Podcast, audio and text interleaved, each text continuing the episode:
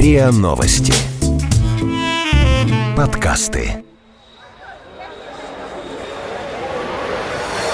What, seriously? أنت تمزح كيلو؟ ¿Qué me estás contando? معقول? Are you serious? No, I don't believe it. Плезанта? What's going on? Gender war? No way. И на СМИ. Иностранная пресса о том, что ее беспокоит в России. И на СМИ. Серьезно? Добрый день. С вами подкасты «И на СМИ» и их ведущие, заместитель главного редактора Яна Наумова, Добрый день. наш коллега Виктор Карасин. Приветствую вас. И- И Софья Рогозина. Да, это я. Сегодня мы обсудим, пожалуй, самую горячую тему последних дней. Это столкновение а, Украины и России в Азовском море. Инцидент а, в Керченском проливе очень наглядно продемонстрировал разрыв между официальной позицией большинства западных СМИ и мнениями отдельных граждан. Потому что как только мы стали отслеживать э, публикации по этой теме, то стал заметен э, очень большой разрыв между официальной позицией большинства западных СМИ и мнениями отдельных граждан. Потому что когда в первые часы шли только новостные сообщения о происходящем, то читатели сразу же комментировали эти события, и только затем уже появилась какая-то аналитика, более или менее отражающая э, позицию издания. В колонках, в каких-то аналитических материалах авторы, еще не успев толком разобраться в произошедшем, стали ругать э, Россию, обвиняя ее в агрессии, в противоправных действиях и далее по сценарию. Но в комментариях, которые на самом-то деле появились э, еще чуть раньше этих статей, или уже к этим статьям, мы увидели совершенно иную картину. Читатели почти что все в один голос заявляли, что провокатором была именно Украина. И отмечают, что военное положение, о котором сразу, сразу же заговорили в Украине, очень даже на руку украинским властям. Вот посмотрите, как описывает события в Азовском море британская газета «Гардиан». Враждебные действия начались в воскресенье, после того, как Россия запретила трем кораблям украинских ВМС пройти под своим мостом в Керченском проливе, заблокировав им путь грузовым судном. Два артиллерийских катера и буксир были затем обстреляны и захвачены. Согласно заявлению главного российского ведомства безопасности ФСБ, трое украинских моряков получили ранения, но их жизни ничто не угрожает. Другая британская газета «Independent» развивает тему. Россия оспаривает украинскую версию события, которая состоит в том, что три украинских корабля безо всяких оснований подверглись нападению, огнестрельному обстрелу и захвату при попытке войти в контролируемые Украиной порты в Азовском море. Россия настаивает, что маршрут трех украинских кораблей был провокацией и что они нарушили российские территориальные воды. Однако в российской версии событий возникли очевидные нестыковки, указывает газета. Хотя на самом деле нестыковки э, есть э, в большинстве и британских, и американских СМИ.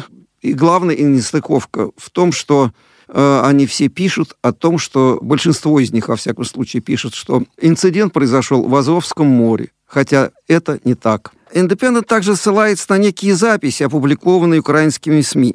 Записи переговоров между российскими и украинскими военнослужащими, пишет газета, свидетельствуют исключительно об организованном перехвате. На одной из записей слышно, как украинский офицер отчаянно просит по рации о помощи и подает сигнал бедствия. На другой записи со стороны российских, по всей вероятности, военных раздаются угрозы стрелять на поражение и обращенные к украинской команде требования выйти на палубу с поднятыми руками.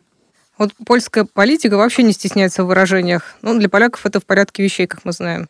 Вот как она пишет. Блокируя украинским судам доступ в Азовское море, Россия приступает к очередному этапу присвоения украинской территории. Через этот довольно большой по площади водоем, десятая часть Черного моря, проходил главный транспортный маршрут, которым пользовался украинский Донбасс. Когда российские оккупанты захватили восточную часть этого региона, украинцам удалось удержать море в своих руках, в первую очередь благодаря героической обороне Мариуполя, где отличились добровольческие батальоны. Сейчас из-за стратегической инвестиции Кремля, которой международное сообщество не уделило должного внимания, оно может стать закрытым озером, находящимся под полным контролем Путина.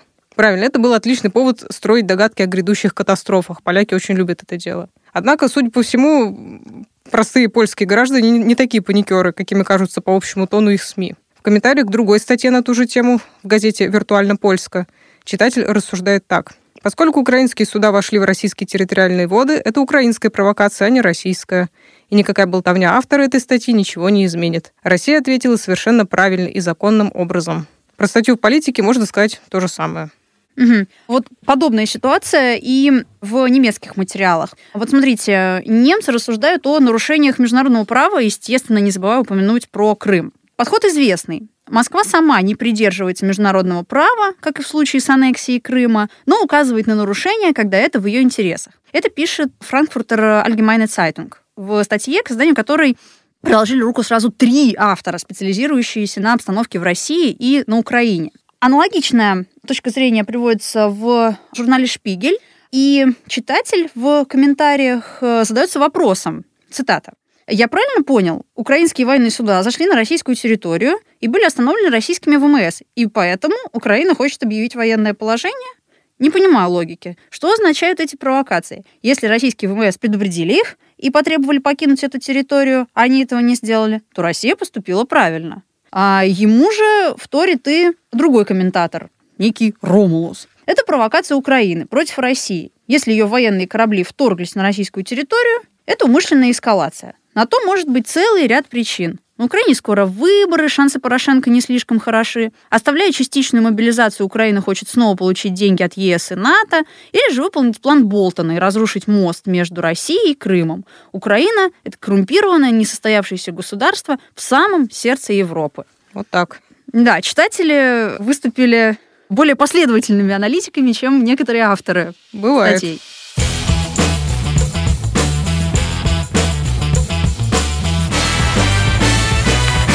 И на СМИ.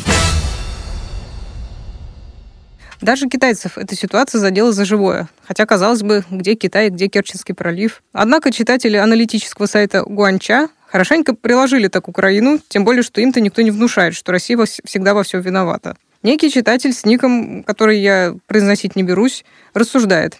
На Украине действительно нет хороших политиков, будто бы какие-то хипстеры пришли к власти и думали, что смогут рулить одной рукой и не разбиться. Кстати, как выяснилось, Порошенко китайцы прозвали ананасом, потому что его имя пишется похожими иероглифами, как слово ананас. И вот другой китайский комментатор рисует поистине адскую картину. Ананас оказался на дне котла. Он прямо таки драматический актер и клоун. Э, Что касается американских СМИ, то они, как э, и обычно, гнут свою линию. Александр Смит и Юлия Талмазян на NBC, на телеканале NBC, заявляют, что Азов – это следующий шаг российской ползучей аннексии, где границы, в данном случае водные, исподволь перемещаются с целью захвата территории. Вот что они пишут. Россия рассматривает Азовское море как территорию, где она может оказывать еще большее давление на Украину. Так считает заместитель помощника начальника секретариата Пентагона Майкл Карпентер. Э, Спецпредставитель Вашингтона по Украине Курт Волкер написал в Твиттере следующее. «Россия таранит украинское судно, мирно идущее в украинский порт.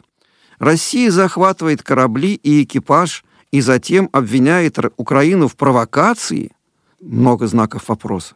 Он тем самым как бы откровенно намекает на то, что не признает воссоединение Крыма с Россией. Газета «Вашингтон-Пост» разразилась редакционной статьей, в которой заявляет, новая российская агрессия против Украины, подчеркиваю, новая российская агрессия против Украины, показывает, среди прочего, как мало беспокоит Владимира Путина ответная реакция разделенной Европы и правительства Соединенных Штатов во главе с президентом Трампом.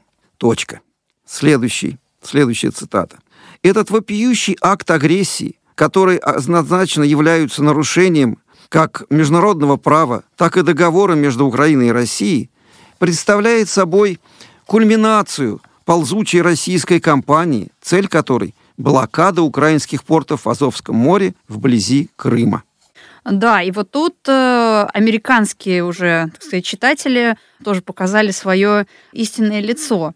Вот, например, некий Мяо Цзэдун знаете, рвет на себе тельняшку, лезет на баррикады и громко призывает всех на борьбу против всех. Вот что он пишет.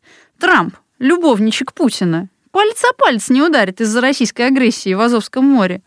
Путин, этот кремлевский мафиози-убийца, ведет открытую войну против Украины. Политики из ООН, США и ЕС позаламывают руки, а потом будут трещать о том, как важно соблюдать осторожность.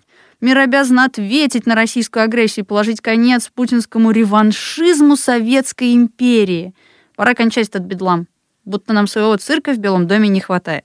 Задело человека до глубины души просто впечатлило. Подожди, это еще не все. У нас еще есть козыри тут. Вот э, некий пользователь с ником Elephant for Sale вот что пишет. Это что, первый этап российского завоевания всей Украины? Похоже, Крым и Донбасс путинского голода не утолили. Интересно, на чьей стороне будут Трамп и его администрация, если Россия развернет полноценную оккупацию? Украинцев, которые воюют за свободу, или ненасытного тирана? О, да, вот продолжая тему российского голода, шведская журналистка Линда Нурдлунд из газеты «Экспрессен» призывает не дать Путину нарезать солями из Украины. Вот не знаю, она или пообедать забыла, или перепутала солями с салом просто. Но в целом смысл ее слов ясен. Стратегия Кремля, мол, в том, чтобы совершать небольшие позиционные передвижения, каждое из которых само по себе не кажется достаточно серьезным, чтобы из-за этого вступать в войну. Но таким образом хищный российский медведь то и дело может откусывать от Украины по кусочку. Как хорошо, что я уже пообедала.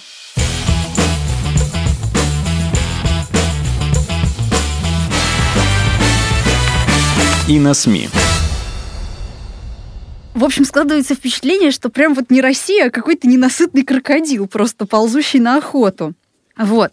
Ну, а, я, как всегда, внесу свои пять копеек про арабов, которые всегда совершенно точно знают, кто истинный виновник происходящего, и совершенно не стесняются говорить об этом в соцсетях. И мы уже обсуждали это в предыдущих подкастах. Э, Америка и антиамериканские настроения в арабских странах э, довольно-таки э, сильны. А, и надо сказать, что кризис в отношениях между Украиной и Россией, в принципе-то, не очень заботит арабов, ну, потому что у них э, своих проблем много. Палестина, Йемен, Сирия и прочее, прочее. Но здесь даже их задело. Даже они начали комментировать эту тему. И э, один из таких лейтмотивов э, – это идея о том, что Украину подстрекает Пентагон. Э, увидели здесь руку Америки, значит, э, такой вот американский империализм и прочее. Вот. Ну и сама Украина, конечно же, по мнению арабов, тоже не промах. Коль угрожает объявить войну России. И, коль уж арабы, они еще и мастера мемов. И пользователь в Твиттере Аднан Мустафа не просто прокомментировал э, этот инцидент э, в Керченском проливе, но и дал еще отличную иллюстрацию. Маленький такой пушистый розовый шарик с кухонным ножом. И вот в этом вот розовом нечто совершенно точно угадывается Украина, которая, ну, вот как-то угрожает. Украинские черты, да. Да-да-да, прям угадываются в этом шарике. А другой мем не знаю, помните вы или нет, э, но довольно популярна была фотография Путина в батискафе, которая опускается на дно Байкала.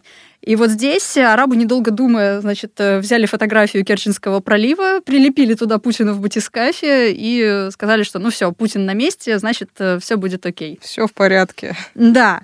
А кроме того, арабы проводят еще интересные параллели, которые вы точно не найдете ни в каких западных э, или дальневосточных материалах, потому что они проводят параллели со своей собственной ближневосточной повесткой. Например, проводят параллели с ситуацией в Йемене.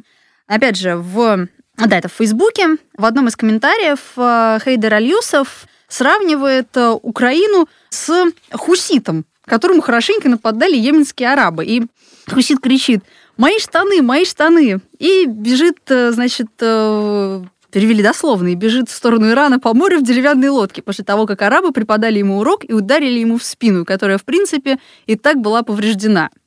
И еще одна параллель, которую они проводят, это уже довольно э, не просто довольно серьезное, а вполне себе серьезное, очень популярное паноравское издание «Рай Аль-Яум». Они проводят параллель между закрытием Керченского и Армузского пролива. Напомню, что Армузский пролив – это и вся история с возможностью закрытия Армузского пролива, она связана с введением санкций против Ирана. И, так сказать, против этих санкций Иран в ответ может закрыть Армузский пролив. И я напомню, что на данный момент это единственный морской путь, который позволяет экспортировать э, газ и нефть Персидского залива в третьи страны. В Японию, в США, в страны Западной Европы. И, значит, э, это редакционный текст, э, и вот как авторы пишут об этом. Перекрытие России и Керченского пролива между Черным и Азовским морями при помощи гигантского нефтяного танкера может быть, не знаю, где они взяли нефтяной танкер, ну ладно, может быть своего рода репетицией перед закрытием Ираном стратегически важного Армузского пролива в Персидском заливе, через который ежедневно проходит 18 миллионов баррелей нефти. Не будем исключать, что с этой целью будут использованы те же инструменты, то есть гигантский нефтяной танкер – Интересно, откуда они, конечно, нефтяной танкер все-таки взяли? Нет, нефтяной танкер там был, но не гигантский. Ну, не гигантский. Там гигантских не может быть ну, в Азовском ну, море. Арабы для красного словца, наверное, так преувеличили. Да, да, да. В общем, да, каждому свое. У финнов вот тоже свои травмы. Обычно они довольно корректные, к России довольно дружелюбно относятся. Но тут у них вдруг всколыхнулась память о Зимней войне. Они поставили себя на место украинцев. Вот как пишут один читатель в газете «Хельсинген Санумат». Майнильские вы- выстрелы – знакомая нам финнам схема, которую Россия применяет вот уже который раз. Речь идет о Майнильском инциденте 26 ноября 1939 года. Прям практически годовщина, 26 ноября. Тогда обстрел деревни Майнила на финской границе стал формальным поводом для начала советско-финской войны, как известно. Так что финны даже призывают ужесточить санкции против России, хотя еще недавно сами страдали из-за этих санкций. Но лишь бы не было войны. В международное правосудие они не верят. Вот тот же комментатор пишет, легко угадать, что произойдет в Совете Безопасности ООН. Или, вернее, не произойдет. Эта организация такая же беззубая, как и раньше, ведь у агрессора есть право вето, и серьезные решения приняты не будут.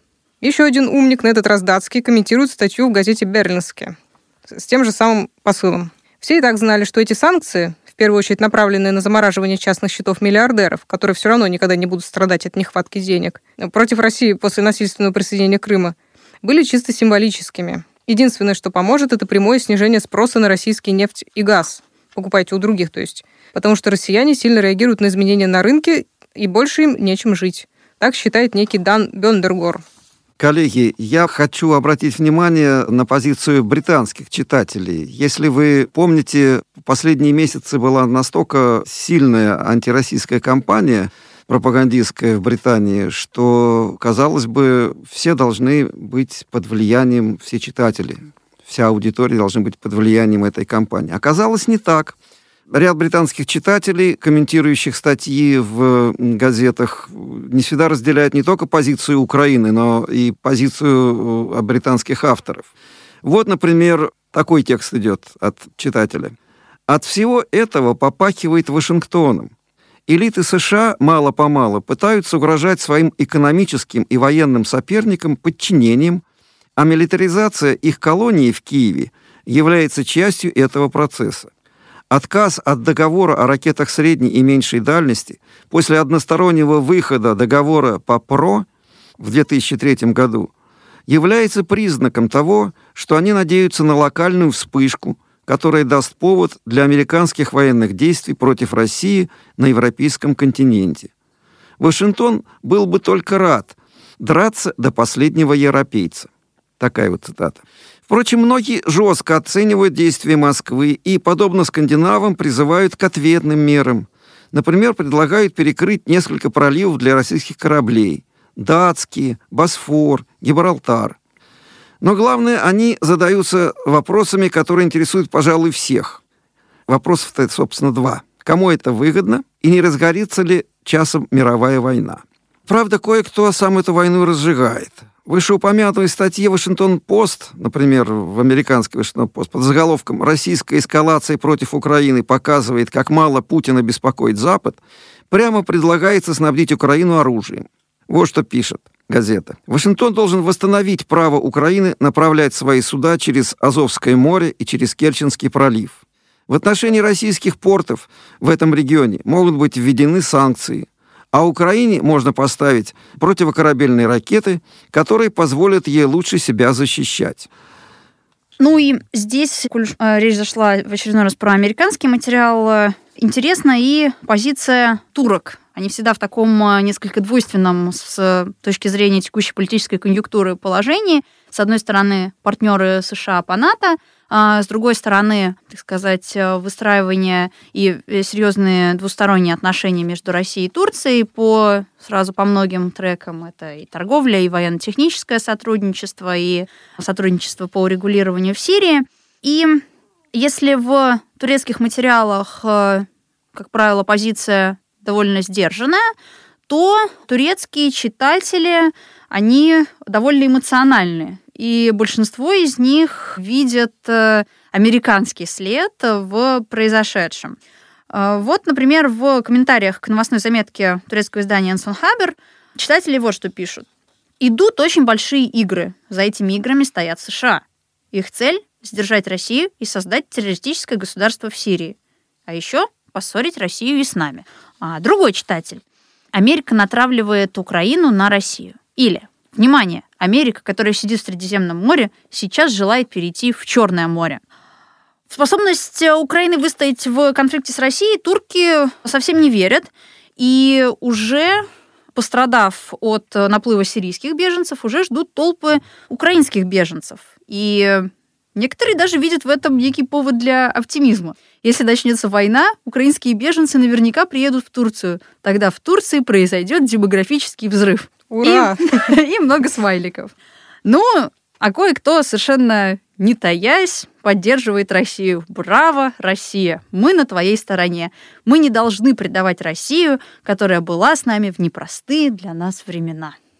Вот, кстати, американские читатели тоже не спешат поддержать свои официальные СМИ. Один здравомыслящий читатель Джей, например, призывает вспомнить историю. История научила нас никогда не воевать с русскими на их земле. Это ничем хорошим не заканчивается. Я бы ни за что не послал своего сына воевать с русскими из-за Украины. А другой читатель Тони Ди Джероламо в Wall Street Journal комментирует так. Взгляните на карту Украины. Их города на берегу Азовского моря прекрасно доступны по суше. Им совершенно незачем вторгаться в российские территориальные воды – Кроме того, Керченский мост – превосходная часть российской инфраструктуры, выстроенная на бюджетные деньги. С чего бы России позволять украинским пиратам рушить его? Ну, действительно, с чего бы?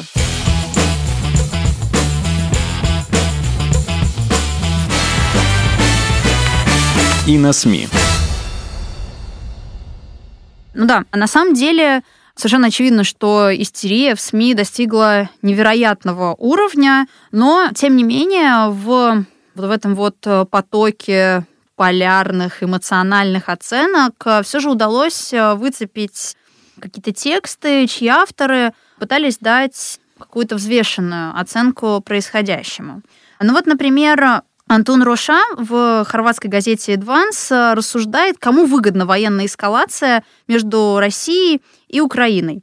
И проводит вот такие интересные аналогии. Украина рассуждает отчасти так же, как 10 лет назад рассуждал президент Грузии Саакашвили. Украинцы понимают, что не могут воевать с Россией, однако уже высказываются идеи о том, что маленькая война, возможно, объединила бы Запад против России, и тогда такая война пошла бы даже на пользу. Все это очень опасные рассуждения, предупреждает э, автор э, хорватской «Адванс». Аналитик э, американского новостного агентства Bloomberg Леонид Бершицкий, считает, что, как ни парадоксально, рост напряженности вполне выгоден обеим сторонам.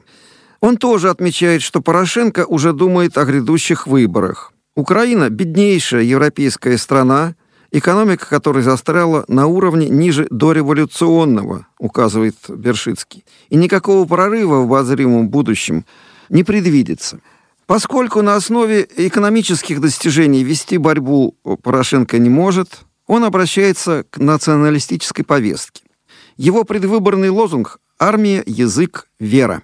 Выступление против России непосредственно перед выборами может повысить шансы главнокомандующего. С другой стороны, по мнению Бершицкого, российский президент Путин тоже теряет популярность, он, в свою очередь, стремится возродить патриотические настроения, которые были так сильны после присоединения Крыма. Бершицкий пишет, Находясь в одном помещении, Путин и Порошенко не могут скрыть взаимной неприязни. Но в том, что касается бряцания оружием без какой-либо военной или стратегической цели, они естественные союзники. не только Бершицкий, но и, например, читатели австрийской газеты «Штандарт» раскусили этот трюк президента Украины. Например, комментатор под ником Гивиттерфрик пишет, то уже неоднократно грозился разрушить мост, потом просто вторгся в чужие территориальные воды, не реагирует на предупреждения по радио и через громкоговорители и не соглашается на контрольные меры, тот и провоцирует конфликт. И никаких оправданий тут быть не может. Порошенко хочет ввести военное положение, чтобы ограничить свободу СМИ и выиграть выборы. Немцы вообще, вопреки официальной позиции своих СМИ, в один голос заявляют, что провокатор не Россия, а Порошенко. Комментариях к статье под названием «Украина привела армию в полную боевую готовность» в газете «Вельт» некий Ульрих Ха заявляет, Военное положение нужно лишь для того, чтобы предотвратить выборы, на которых Порошенко проиграет, ну или вообще все выборы. Вот и вся хитрость Порошенко. Маркус Ха согласен. Вокруг Украины стало слишком спокойно. Порошенко хочет найти новый повод для продления санкций против России. Пора уже смириться с тем, что Крым принадлежит России, вздыхает Герберт Ф. Тут Украина, пишет он, однозначно агрессор. Надеюсь, ЕС не станет вмешиваться в эту ситуацию. Крым принадлежит и всегда принадлежал России. Это пора бы уже понять. Ну вот я, кстати, тут еще позволю 5 копеек за китайцев вступиться, а то вы подумайте, что они только над ананасом Порошенко смеются. Вот, а они на самом деле тоже э, могут серьезно рассуждать. Э, и Например, китайские читатели э, оставляют следующие комментарии под статьями. Например, Украина не слепая. Она сама решила стать пушечным мясом для Запада. Пора уже это понять. Или по-другому ну, китайцы, например, очень беспокоятся о судьбах э, российского вооружения и пишут, эта страна эм, продала авианосец «Варяг», разобрала на части атомный авианосец «Ульяновск», а сейчас у них осталось несколько лодочек. Это про Украину, понятное дело. Только и может кричать «Папа НАТО, спаси меня!» Когда-то их манила волшебная сила демократии, а теперь грустно на них смотреть. Вот норвежцы, видимо, еще не отошли от последних учений НАТО, о которых мы, кстати, тоже говорили недавно. В комментариях к статье в газете «Верденс Ганг» Петер Хунстад уже накрывается простыней и ползет на кладбище, судя по всему. Он пишет, «Я вижу, начинается Третья мировая. Теперь остается только готовиться к смерти». Ему отвечает другой норвежский читатель Хокон Дюрнес Альфхейм. Это уже 27-й раз, как Третья мировая начинается. Каждый месяц это происходит. А некий Ларс Эрик Кволи подводит итог. Ну, теперь-то Украина наконец осознает, что Крым потерян. Ну, я бы не была в этом так уверена, Ларс Эрик. Крымские травмы Украины еще не скоро заживут. А вот столкновений на море, будем надеяться, больше не случится. И уж точно не начнется никакая война, как переживает, например, Саймон Дженкинс в «Гардиан», который даже призывает всех забыть про Брексит и срочно решать проблему Украины. Ну, дальше будет видно. А пока с вами были заместитель главного редактора на СМИ Яна Наумова и мои коллеги. Софья Рогозина и Виктор Карасин. Спасибо. Спасибо. Всего доброго. Вы слушали эпизод подкаста «И на СМИ». Иностранная пресса о том, что ее беспокоит в России. Подписывайтесь на подкаст на сайте ria.ru в приложениях подкаст с Web Store и Google Play. Комментируйте и делитесь с друзьями. И на СМИ. Серьезно?